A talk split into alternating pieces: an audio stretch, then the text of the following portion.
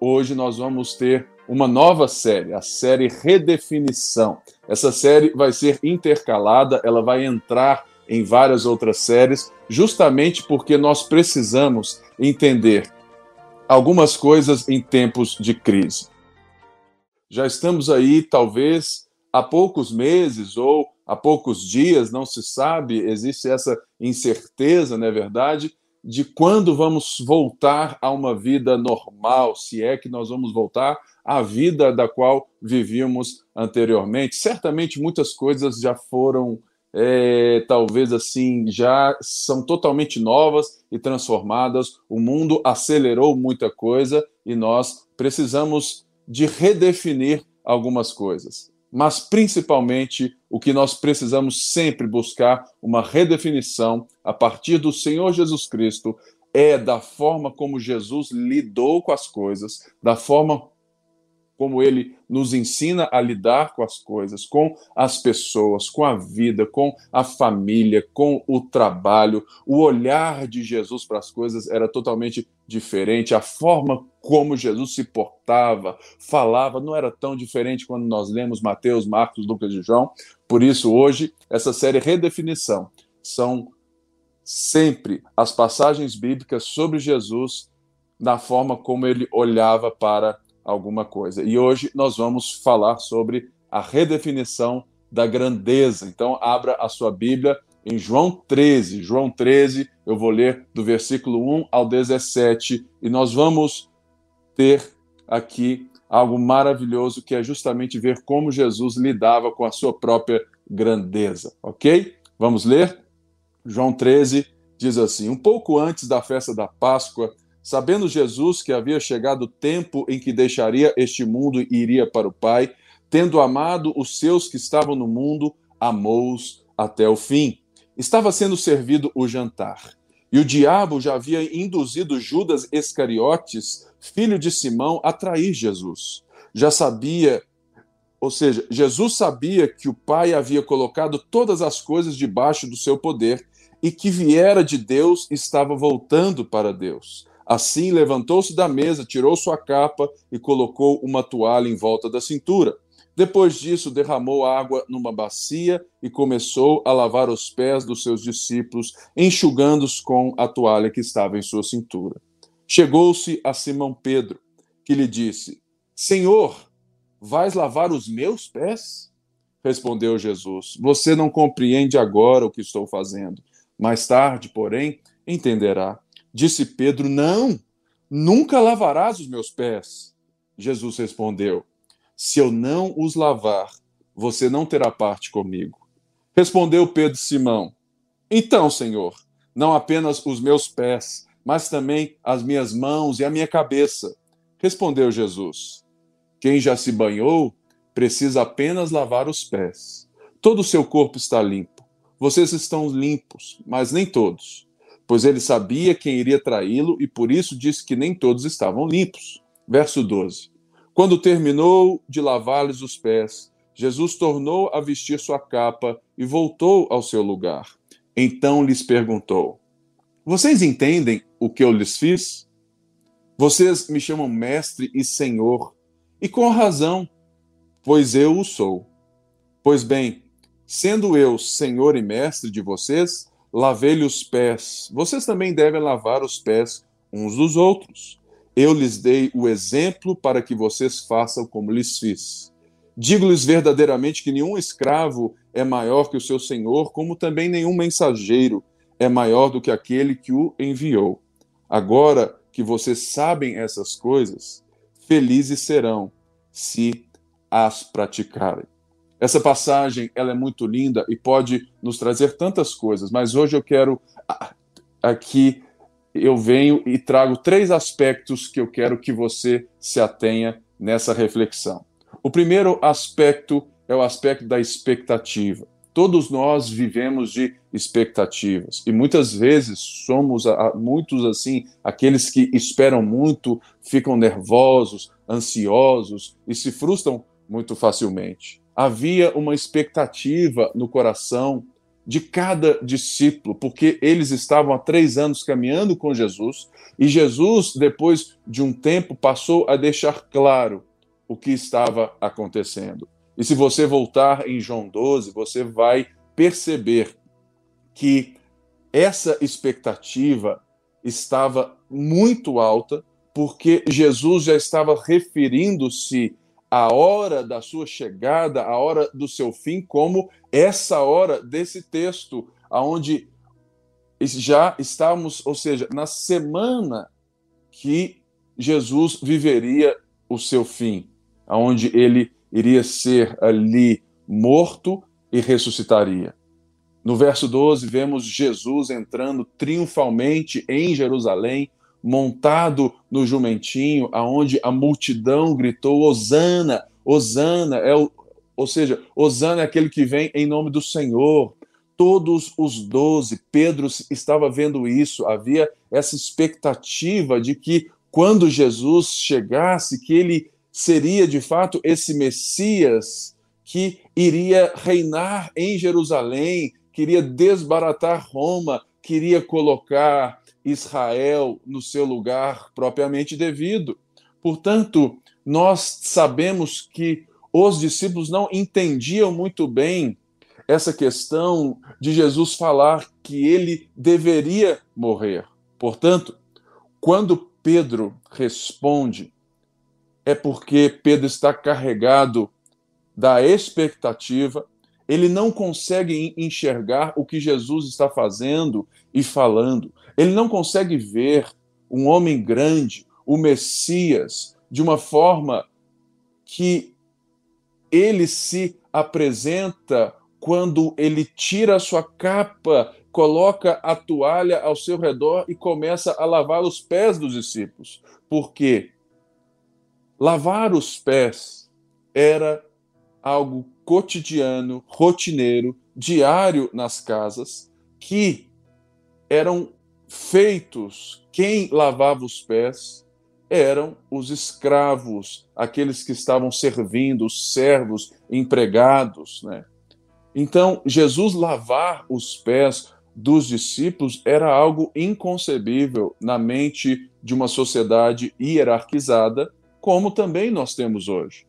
Ou seja, é inconcebível para Pedro e para nós, muitas vezes, vermos as pessoas que estão em alto escalão, as pessoas importantes, terem uma atitude humilde, porque na nossa forma de enxergar a grandeza, Jesus jamais deveria ter essa atitude de um servo escravo. Portanto, essa expectativa, a expectativa de Pedro, dos discípulos, ela era diferente daquilo que Jesus estava fazendo. Por isso, Jesus quebra uma expectativa. E essa expectativa, ela nos mostra a reação de Pedro em dois momentos. Nós vemos aqui que no verso 8 ele diz assim: Senhor, você nunca vai lavar os meus pés. Por quê? Porque havia na mentalidade de Pedro essa mentalidade de uma sociedade hierarquizada, aonde aqueles que têm mais poder, aqueles que são os senhores, os mestres, aqueles que estão, né, de fato assim acima, aqueles que são os chefes, os líderes grandes, não se espera na sociedade que essas pessoas tenham a atitude de Jesus. Mas justamente porque Jesus era quem ele é, que ele faz com que isso seja uma quebra de paradigma. Mas agora é importante que essa expectativa se resume em Pedro. Pedro tem essa resposta de que, olha, você não pode lavar os meus pés. Você é maior que eu.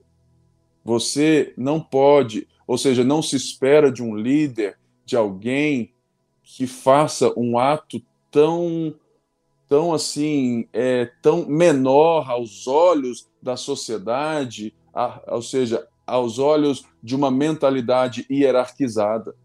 Pedro se assusta, porque não era como Pedro estava acostumado a ver as lideranças religiosas e todas as outras das quais Pedro convivia. E talvez Pedro, como um homem da pesca, Pedro ele se comportava provavelmente com a sua esfera, ou seja, de uma forma totalmente assim. E isso é muito normal no nosso mundo, porque é o pensamento cotidiano vigente da nossa sociedade. Por isso, essa expectativa de Pedro, a expectativa que era inconcebível ver o mestre lavando os pés, mas ele se ofende. Mas Pedro pula disso para um outro oposto quando Jesus diz algo, fala assim: Olha, se eu não lavar os seus pés, você não tem parte comigo.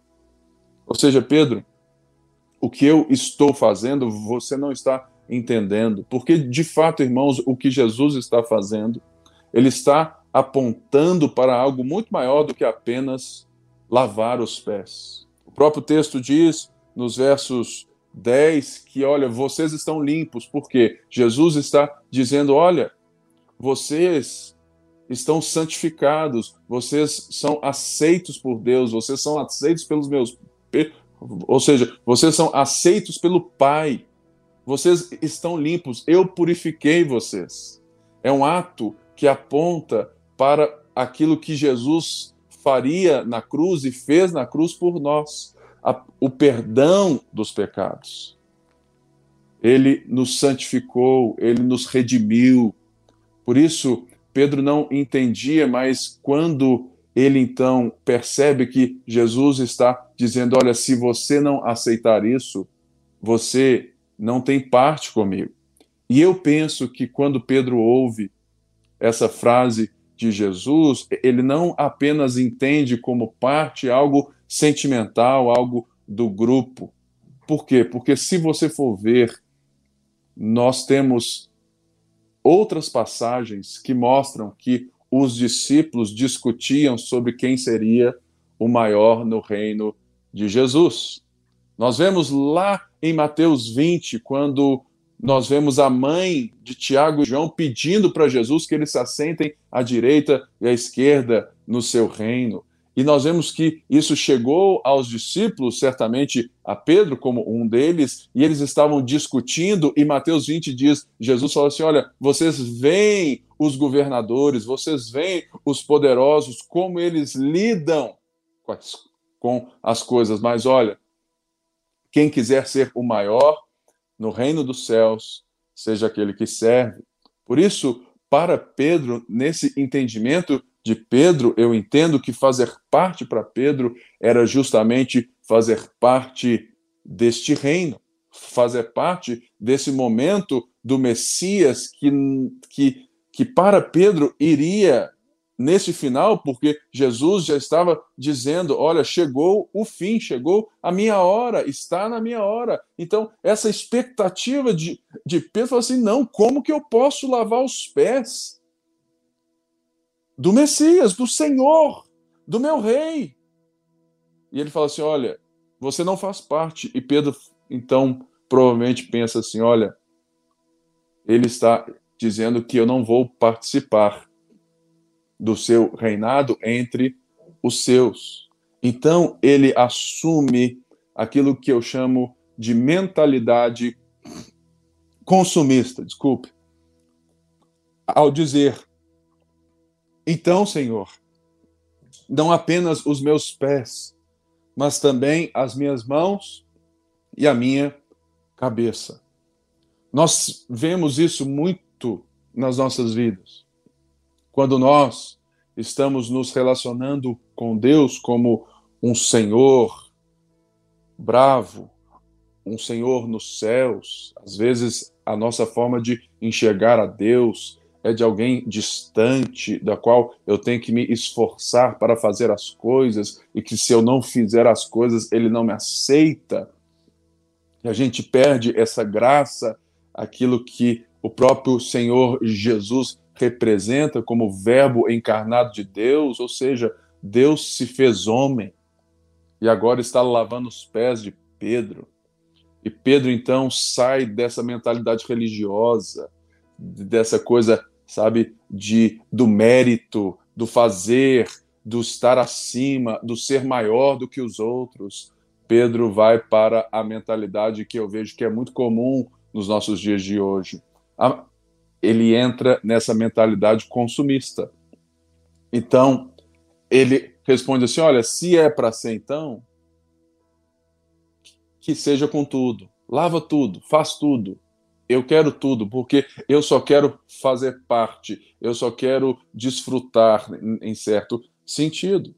E nós temos que ter essa reflexão de como nós estamos nos relacionando não apenas com Jesus, com o Pai e com as pessoas, de uma forma hierarquizada ou de uma forma consumista, porque é possível que nós estejamos consumindo a fé. É possível que você esteja se relacionando com Deus somente para que ele te abençoe e para que nada te vá mal. É possível que você tenha uma noção de salvação, ou seja, aonde você vai para o céu, então está garantindo a sua vida após a morte. E você não está entendendo uma nova realidade que Jesus nos insere. Por isso, nós temos que prestar bastante atenção nesses dois extremos. O mundo está, to, está, to, está totalmente estremecido, nesse sentido de que nós estamos polarizando todas as coisas. Por isso, o que nós temos que entender é que nós não servimos a Deus para que Deus nos aceite. E nós não servimos a Deus porque Deus é o nosso garçom, ele pode então fazer tudo, eu quero tudo, eu faço tudo, porque Jesus deixa bem claro: olha, vocês já estão limpos. A obra que eu faço é a minha obra, eu faço. Vocês não fazem nada para merecer, é graça. Vocês estão limpos. E por isso, ele equilibra Pedro, ele abre os olhos de Pedro e nós devemos ter esses olhos abertos.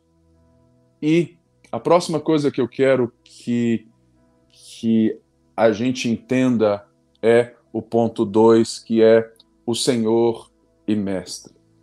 Uma das coisas mais lindas que nós vemos Jesus fazer é porque ele sabe quem ele é. Nós vemos aqui no verso 1 e no verso 3 e no verso 13, aonde nós vemos que Jesus sabia que o Pai havia colocado todas as coisas debaixo do seu poder. Olha só, Jesus sabia quem ele era e o poder que ele tinha. E mesmo assim, a quebra que ele dá no, ou seja, né, ou seja, na sua grandeza, a forma como Jesus lida com o poder que ele tem é totalmente diferente, porque nós vemos uma questão de identidade.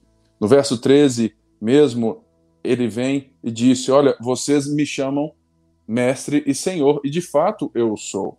Uma das coisas mais lindas que nós vemos é que Jesus não faz para ser.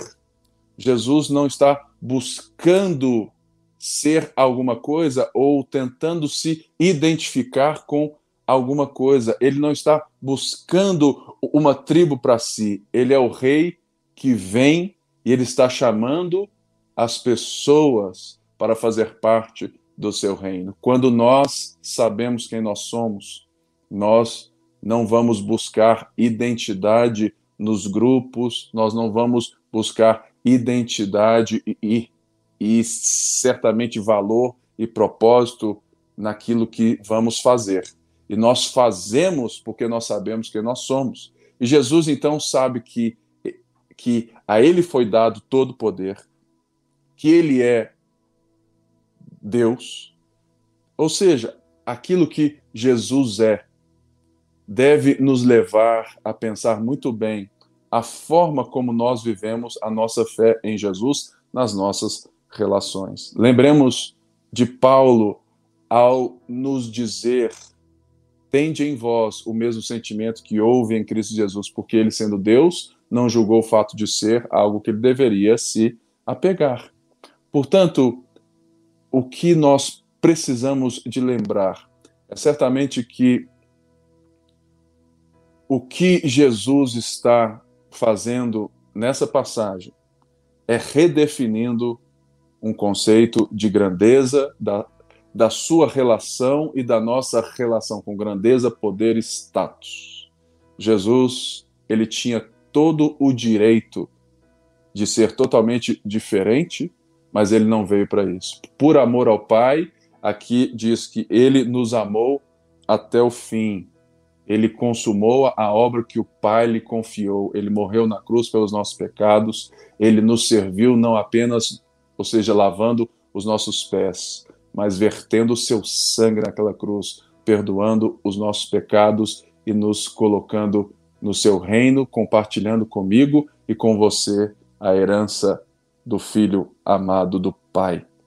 E agora nós vamos ter o ponto 3. Já vimos que existia uma expectativa, existe um Senhor e Mestre, e agora nós vamos ver a redefinição de grandeza. E para isso eu quero trazer a pastora Tati para bater um papo junto comigo e conversarmos sobre essa história.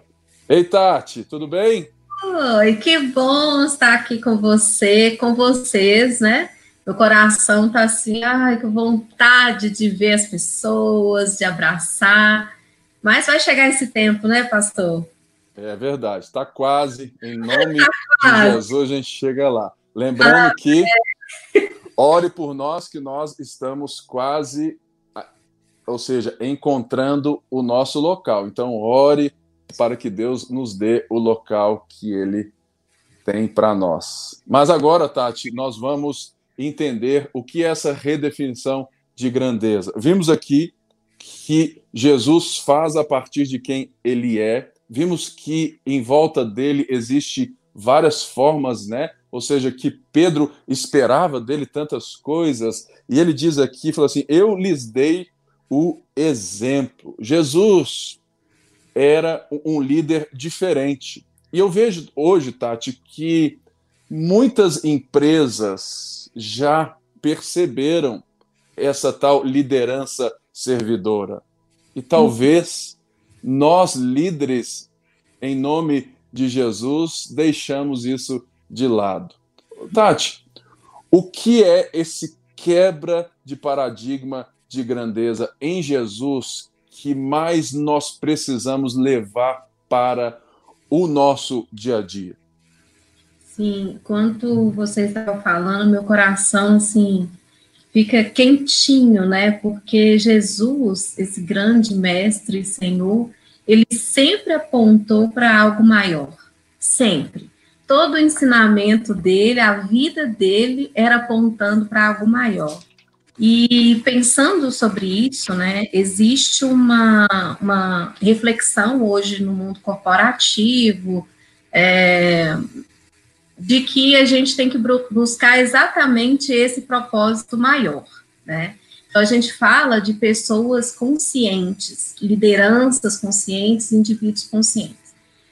De si mesmo, conscientes é, do seu jeito de ser, das suas forças, das suas características pessoais, e muito mais do que isso, né? A gente fala dessa questão de se conectar com a sua essência, com quem é você mesmo, essa identidade, e com a sua razão de existir. Então, uhum. É, eu também me lembrei de uma vez que eu participei de um congresso no Sebrae, e veio o professor Subramanian Rangam, um indiano, falar para os empresários né, mineiros. E aí estava lotado, aquela coisa toda, tradução simultânea, difícil entrar. Todo mundo queria ver o que, que aquele homem ia falar sobre sucesso. Ele ia falar sobre negócios, sobre empreender, né? E que fórmula é essa? Todos nós queremos ter sucesso nos nossos negócios. Daí a pouco entra o professor pequenininho, com aquele óculos dele assim, sobe no palco e ele fala assim: olha, é mais ou menos assim. Ele diz que para que os negócios pudessem ter sucesso, eu precisava aprender a fazer escolhas. Aí ficou todo mundo assim. Como assim, né? Mas olhas, eu posso escolher para mim ou eu posso escolher para nós. E aí ele começa, então, a trazer esse tema, dizendo que as escolhas falavam muito sobre quem somos, porque ela reforçava no dia a dia as nossas, a nossa identidade, né, a partir dessas escolhas. E ele trouxe muito esse olhar para a gente é, de se conectar com essa essência de quem somos, com essa razão de existir. E não só o indivíduo, mas no negócio. Existe um movimento hoje muito forte, que é o do capitalismo consciente. Eu não sei se vocês já ouviram falar, tem livros deles, eu acho que vale super a pena né, a gente buscar entender um pouquinho sobre isso. É, porque é a empresa sendo consciente do seu papel no mundo. E aí a forma dela fazer a gestão, dela é, cuidar das pessoas, dela lidar com seus stakeholders, ou, ou seja, todos aqueles que estão envolvidos com o negócio, com o ecossistema, completamente diferente. Então eu penso, o pastor, que para nós é, Jesus ele já disse tudo assim é, com essa postura dele de que nós precisamos buscar essa razão de existir, sabe? Eu acho que quando a gente se conecta com ela, é, fica mais fácil. Quando a gente vai pensar em questão, por exemplo, do trabalho, a gente passa aí por três níveis em relação ao trabalho. Primeiro é aquele, o emprego. Ah, eu tenho um emprego, então é, eu tenho tantas horas para te dar, e você me paga por essas horas. Ou seja, eu não preciso ter vínculo com você, com, com nada, com ninguém, não preciso me preocupar com nada. Eu vou lá, faço o meu serviço, a gente às vezes até fala isso, né? Ah, eu fiz o meu serviço, né? Eu fiz uhum. o que eu tinha que fazer. É uma relação com o trabalho, é uma das relações. A outra relação é aquela relação mais de carreira, que é quando eu penso assim, ah, eu quero evoluir, eu quero subir de nível, eu quero, ao longo do tempo, ir tendo mais responsabilidades, independente do que esteja por trás disso. Então, a gente vê muita coisa esquisita acontecendo no ambiente corporativo, um tentando derrubar o outro para assumir aquele lugar, porque às vezes não tem é, é, é, como chegar lá se aquele outro não sai. Então, assim, tem umas coisas estranhas que acontecem. E a outra, a terceira forma da gente lidar com essa questão do trabalho é vocação, vocação. É pela vocação. É justamente encontrar essa razão de existir. Né? Eu faço não para mim apenas, mas é para mim e para que eu possa é, transformar esse mundo que está ao meu redor. Então, é, eu preciso fazer essa diferença, eu preciso mudar esse mundo, porque a vocação, ela sempre vai trazer essa coisa para além de nós mesmos, né? E, e eu vejo esse, quando Jesus ele se posiciona frente aos discípulos dessa forma, é ele apontando para esse algo maior para gente, olha, buscar esse sentido maior. Tem um, um livro que eu gosto muito do Mário Sérgio Cortella, que chama Qual é a Tua Obra? E ele fala sobre essa ressignificação do trabalho. E ele diz assim: olha, é, seria muito bom se nós pudéssemos olhar para o trabalho como uma continuação da obra divina, né? É, eu estou, esse trabalho não é só para o meu sustento, esse trabalho é para que é uma ferramenta para que eu possa continuar uma obra divina. Pensa, você se colocar nesse lugar e falar assim, olha, eu estou aqui continuando uma obra divina. A gente, esse homem leu Gênesis. pois é, olha aí. né? Então, assim, eu, eu, eu vejo que Jesus, ele traz para gente esse apontamento e que é muito importante a gente se conectar com a essência e com a nossa razão de existir. Eu tenho algo que eu vejo aqui nesse texto que é tão lindo, Tati, que é o fato que não foi Jesus que, de alguma forma, mostrou ou foi abaixo. Ele, de fato, eleva a dignidade dessas pessoas. Então, o fato de Deus ter se feito o homem é justamente para levar o homem de, de volta a um lugar, de um status, de um, de um propósito vocacional que ele nunca deveria ter saído. E o mundo hoje, né, Tati, busca isso em si mesmo.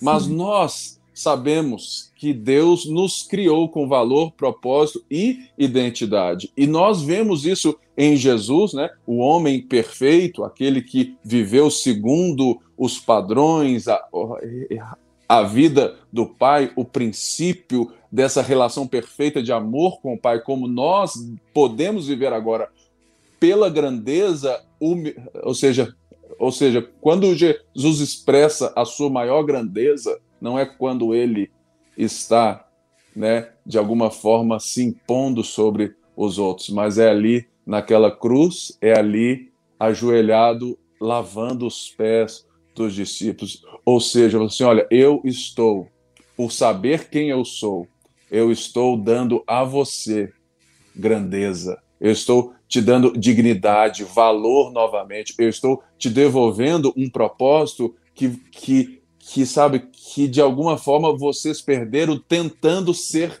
grandes. Aí a gente leva lá para Gênesis de volta, né? Gênesis 11, né, Tati? A Torre de Babel. Irmãos, não vale a pena ficar buscando grandeza no nosso próprio mérito.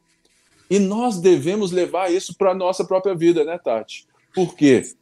Porque eu vejo e creio que todos nós somos líderes em alguma forma, em alguma esfera. O pai é líder, né? Ou seja, o pai, a mãe, eles são líderes do seu lar. Todos nós temos influência sobre alguns. Ou seja, eu, assim, a nossa postura de ser esse exemplo, né? E vale aqui lembrar de uma frase que é super tá aí que é a palavra convence, o exemplo arrasta.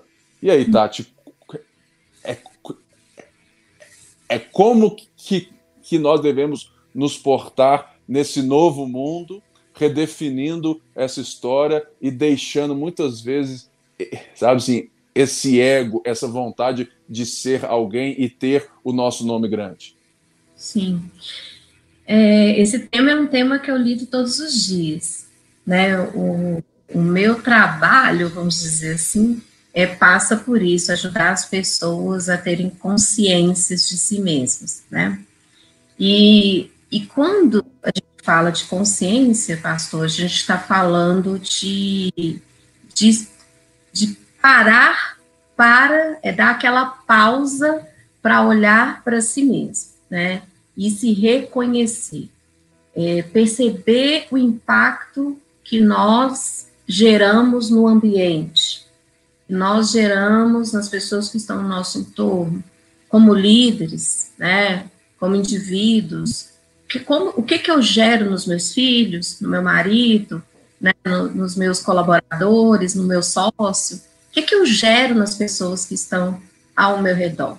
E esse nível de consciência é, parece assim, é o básico, mas muita gente não tem, infelizmente porque tem essa essa mentalidade consumista, aquela coisa do que eu quero, quero, quero, quero tudo, é, e ao mesmo tempo eu não sou nada, né? Não se conecta com esse ser. Então, a gente até fala que as pessoas que se evolu que evoluem, né, é, são as pessoas que vão tendo essas pausas para olhar para si mesmo primeiro, né? E se reconhecer nesse mundo e ver como que é ele no dia a dia ali, o que, que ele gera. Então, acho que esse é o primeiro ponto, a gente buscar ter essa consciência de quem somos. O segundo ponto que eu vejo é, de fato, a gente entender o nosso papel nesse mundo, né?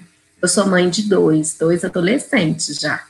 E essa semana eu tive que dar uma bronca, né, num deles, e falei, olha, sabe por que que nós estamos tendo essa conversa?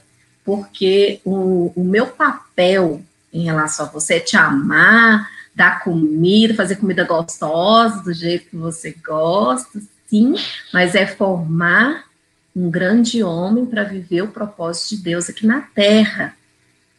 Então, é deixar claro, é ter clareza desse propósito, né? Dessa razão de existir dentro da casa, dentro da nossa família, é, família de modo geral, dentro do trabalho, como líderes.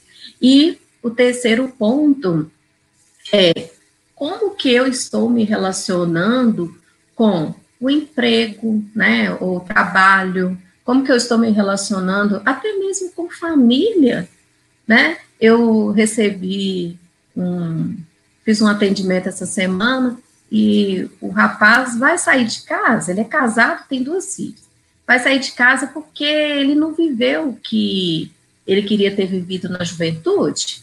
Hum.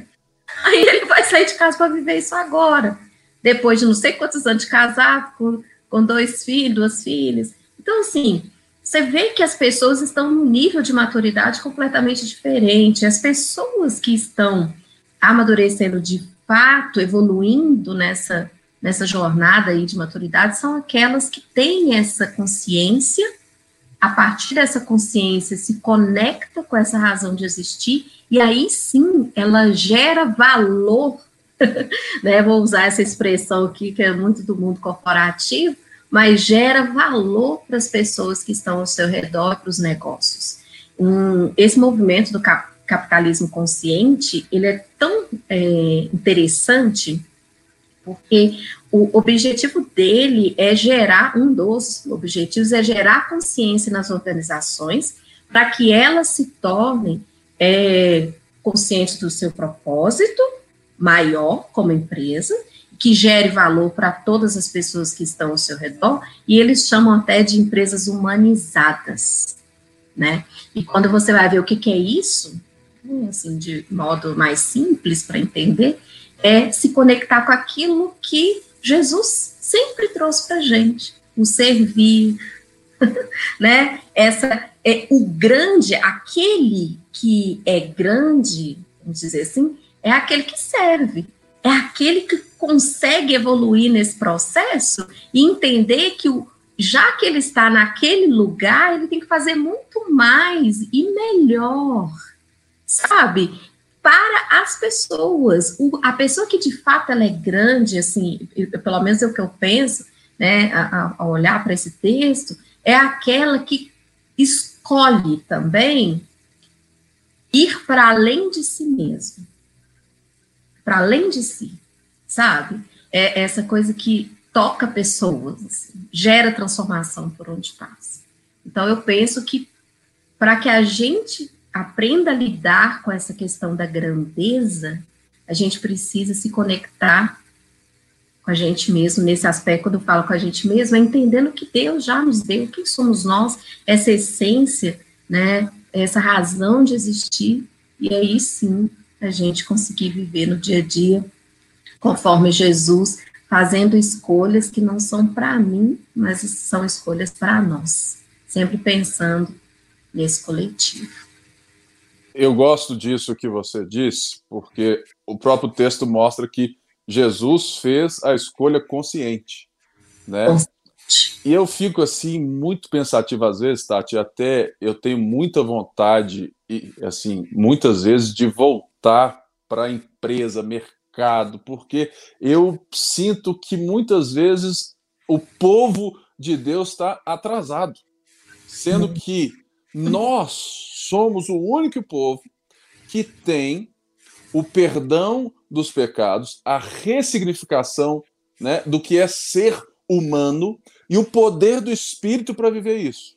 E hoje, infelizmente, no, ou seja, nós vimos nos últimos sete dias dois escândalos envolvendo pastores evangélicos. Dois. Um foi preso hoje, né? Uhum. E a outra dizem que ela tinha um, um, é, uma coisa horrorosa que levou fim à a, a, a, vida de alguém. Então, uhum. isso me toca muito e é por isso muito que eu escolhi essa série e esse assunto, porque nós vemos que quando chega em expectativas sociais, sonhos que, que, que são feitos e pensados em qualquer pessoa, eu vejo que a nossa espiritualidade é, ela vai abaixo de zero. E a gente se deixa ganhar pela grandeza do dinheiro, por conquistar, a gente passa por cima e a gente deixa de emprestar valor, de conceder valor, de se portar, ou seja, de liderar as mudanças. Ou, ou, então, assim, de, de assim, de, ou seja, eu sei quem eu sou em Deus, eu sei os dons e talentos, eu sei também as minhas mazelas. Olha como eu sei das minhas mazelas. E muitas vezes eu tenho que deixar isso transparecer para receber né, de alguém, do dom de alguém. E isso hoje, na vida de empresa, nesse mundo, eu vejo que tem muita gente que nega até mesmo o próprio Deus, que exista algum Deus, que sabe liderar em certo sentido, porque aí eu vejo que existe por trás, né, esse ego que quer fazer isso para que ele seja alguma coisa também, entendeu? Mas isso é, uma, é, é a nossa forma de ver a, a, vida a partir de Cristo, né? Porque todos pecaram. Mas eles estão, de, de alguma forma, se esforçando para não ver as pessoas como meros, ou seja, como parte de um sonho deles mesmos mas uhum. eles querem emprestar aos seus times, às pessoas, seja para cima, para baixo ou para o lado. Eles querem fazer com que os seus pares vendam tão bem como eles vendem e eles colaboram nessa construção consciente. E isso me deixa tão, tão encantado às vezes que eu falo assim, cara, eu quero voltar para o mercado, esse mundo corporativo, mas como pastor, essa mensagem esse culto, isso é para nós, irmãos. Para que a hum. gente se atente a parar de, de, de, de fato, viver só para ganhar dinheiro, achando que isso vai resolver a vida. A nossa espiritualidade, esse senso de grandeza tem que ter essa atitude de Jesus. E nós somos esse exemplo. E por fim, no verso 17, ele fala assim: olha, agora que vocês sabem essas coisas, felizes serão se as praticarem. O mundo todo busca isso mesmo, né, Tati? Ser feliz. E é. ele está falando, olha, olha, é melhor dar do que receber. Então, Tati, me explica um, um pouco como que você enxerga, né, essa nossa busca tão tão constante e legítima de sermos felizes, que é algo legítimo dentro de tudo isso que a gente tem aqui visto em Jesus e para nós? É, tem muitos livros que falam sobre felicidade, né? É, tem muitas pessoas aí falando porque é uma busca nossa, assim, dos, do, uma busca do ser humano. Ah, eu quero ser feliz, né? Que felicidade é essa? E a gente chega assim à conclusão, passando por todos esses estudos e tudo mais, que a pessoa que é feliz é aquela que dá conta de se conectar, e aí eu vou repetir 20 vezes isso hoje, é, se conectar com a sua essência e com a sua razão de existir. Pastor, quando o indivíduo ele se conecta com isso, e essa razão de existir vem muito aquilo que Deus tem para nós, você pode estar passando pela pior dificuldade na sua vida. Você se mantém, é feliz porque é de dentro para fora essa felicidade. Você, aquilo que você faz, né, aquelas expectativas que você tem, é, é, tem a ver com essa, essa, não é uma colaboração, mas tem a ver com essa entrega, com essa paixão, né? Você dá conta de às vezes resolver uma problemática, alguma coisa do tipo. Quando você consegue se conectar, você se torna uma pessoa feliz. É, eu assisti um, um, vídeo, eu esqueci o nome da pessoa agora, mas ela falava assim: olha, estamos ausentes de nós mesmos. E essa ausência de nós mesmos é, é, que traz essa infelicidade, essa coisa assim, parece que nada tá bom, que eu tenho que buscar algo. Esse algo é isso que o Senhor, essa conexão com Deus, para nós, isso já está muito claro, né? É, e essa conexão com a essência e é, a nossa razão de existir, que a gente pode chamar de propósito, a gente pode chamar de legado, de chamado, enfim, do que for, é, e essa felicidade vem quando a gente se conecta e as empresas que têm um nível de felicidade mais alto são empresas que trabalham em cima de um propósito maior. Então, eu acho muito legal, porque esses temas que a gente trabalha no indivíduo, ele já está sendo ampliado, elevado para dentro dos negócios. Eu e Douglas, a gente estava estudando um pouquinho desses movimentos, e o Douglas falou assim, amor, beberam na reforma. beberam da reforma. Olha só. Veja, olha, isso tudo é muito próximo de nós, de nós, daquilo que a gente acredita. E quando você fala assim, nós como cristãos, igreja, estamos atrasados, estamos mesmo. Né? Parece que as pedras estão se levantando, estão gritando, estão fazendo a coisa acontecer, cuidando do planeta, cuidando né, do seu entorno, e a gente, às vezes, focado numa coisa assim, nada a ver, sabe? Porque a gente ainda não conseguiu se conectar com essa razão de existir. Então, eu penso que essa felicidade tem tudo a ver com isso. Coisa maravilhosa. Indicadores, né, de felicidade nas empresas. E se a gente for buscar isso, as empresas que são mais felizes, que as pessoas são mais felizes, são empresas que estão, assim, intimamente ligadas com o seu propósito maior. Tati, que conversa boa, mas Ai, a gente tem que encerrar. Eu fico, assim, maravilhado e sou muito grato por tudo aquilo que Deus tem feito, né?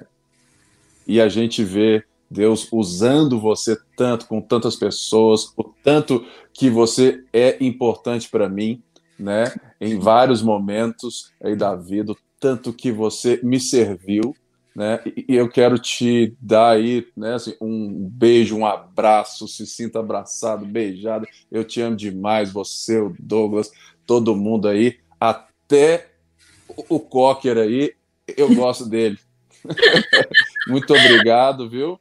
E a gente fica aqui para a gente entender que Jesus não é apenas um exemplo ele é o Senhor das nossas vidas. Beijo, Tati. Que coisa linda. Mas eu quero te lembrar algo importante também que nós estamos aqui vendo nesse texto. Jesus lavou os pés dos discípulos, apontando aquilo que ele fez na cruz do Calvário. Você ouviu essa conversa, você ouviu essa mensagem até agora e você deve estar pensando em tantas coisas. Mas existe uma coisa que vai definir, uma escolha que vai redefinir a forma como você enxerga todas as coisas. É o Evangelho. É a maneira que esse Evangelho nos transforma. É a partir dele que nós enxergamos todas as coisas. É a partir da boa nova de Jesus, que naquela cruz levou o pecado ressuscitando ao terceiro dia, inaugurando um, um novo tempo, onde ele reina sobre céus e terra, e ele disse que está conosco e voltará. Por isso eu quero te perguntar: a sua vida tem Jesus no centro?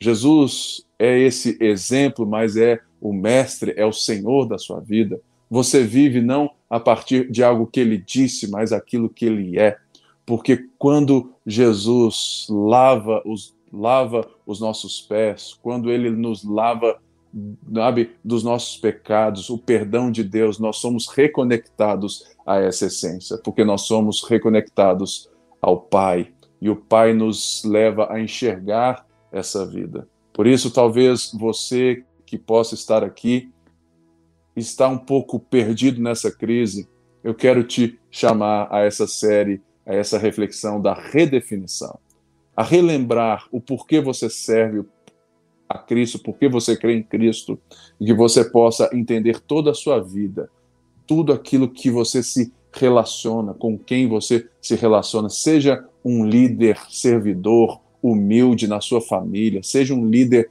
sabe, que serve, seja alguém que serve, seja um exemplo. Dê valor às pessoas, despeje os seus dons, ame, porque amar não é aquilo que eu faço quando eu me sinto bem. Amar é quando eu vejo o outro sem olhar para mim mesmo primeiro. O amor deve nos redefinir pelo amor de Jesus por nós, que sendo Deus, não julgou o fato de ser algo que ele deveria se apegar. Ele se humilhou, ele se tornou homem, e como homem, ele foi o servo. O servo humilde, que foi levado ou foi na cruz por nós. Por amor ao Pai e por amor que o Pai tem por nós. Deus está nos chamando a viver uma igreja não apenas relevante, mas sustentável. E essa palavra sustentabilidade é a palavra que eu quero que você reflita durante toda essa semana. Se o seu relacionamento com Deus é, é sustentável, se o seu relacionamento com os próximos, seu cônjuge, amigos e pais é sustentável, se o seu relacionamento, sabe, fora, se aquilo que de fato Deus faz por meio de você, o trabalho, os seus dons, se isso gera sustentabilidade, se as pessoas enxergam em você além, alguém que está dando sentido a elas, amando elas, se devotando a elas, porque nós sabemos quem somos. Somos herdeiros de Deus, co-herdeiros com Cristo, somos o povo que foi eleito para ser sal e luz nessas terras e por isso nós devemos nos aproximar de Deus e também saber ler e compartilhar e dialogar com a sociedade a partir das boas novas e para anunciar as boas novas. Que você tenha a melhor semana da sua vida, que você compartilhe esse texto, que você se enxergue nesse texto e que você possa viver a partir daquilo que Jesus nos ensinou nesse texto. Não esqueça, leia a Bíblia todo dia, ore. Deus te abençoe, fique na graça, fique na paz. Nos vemos em breve. Tchau, tchau.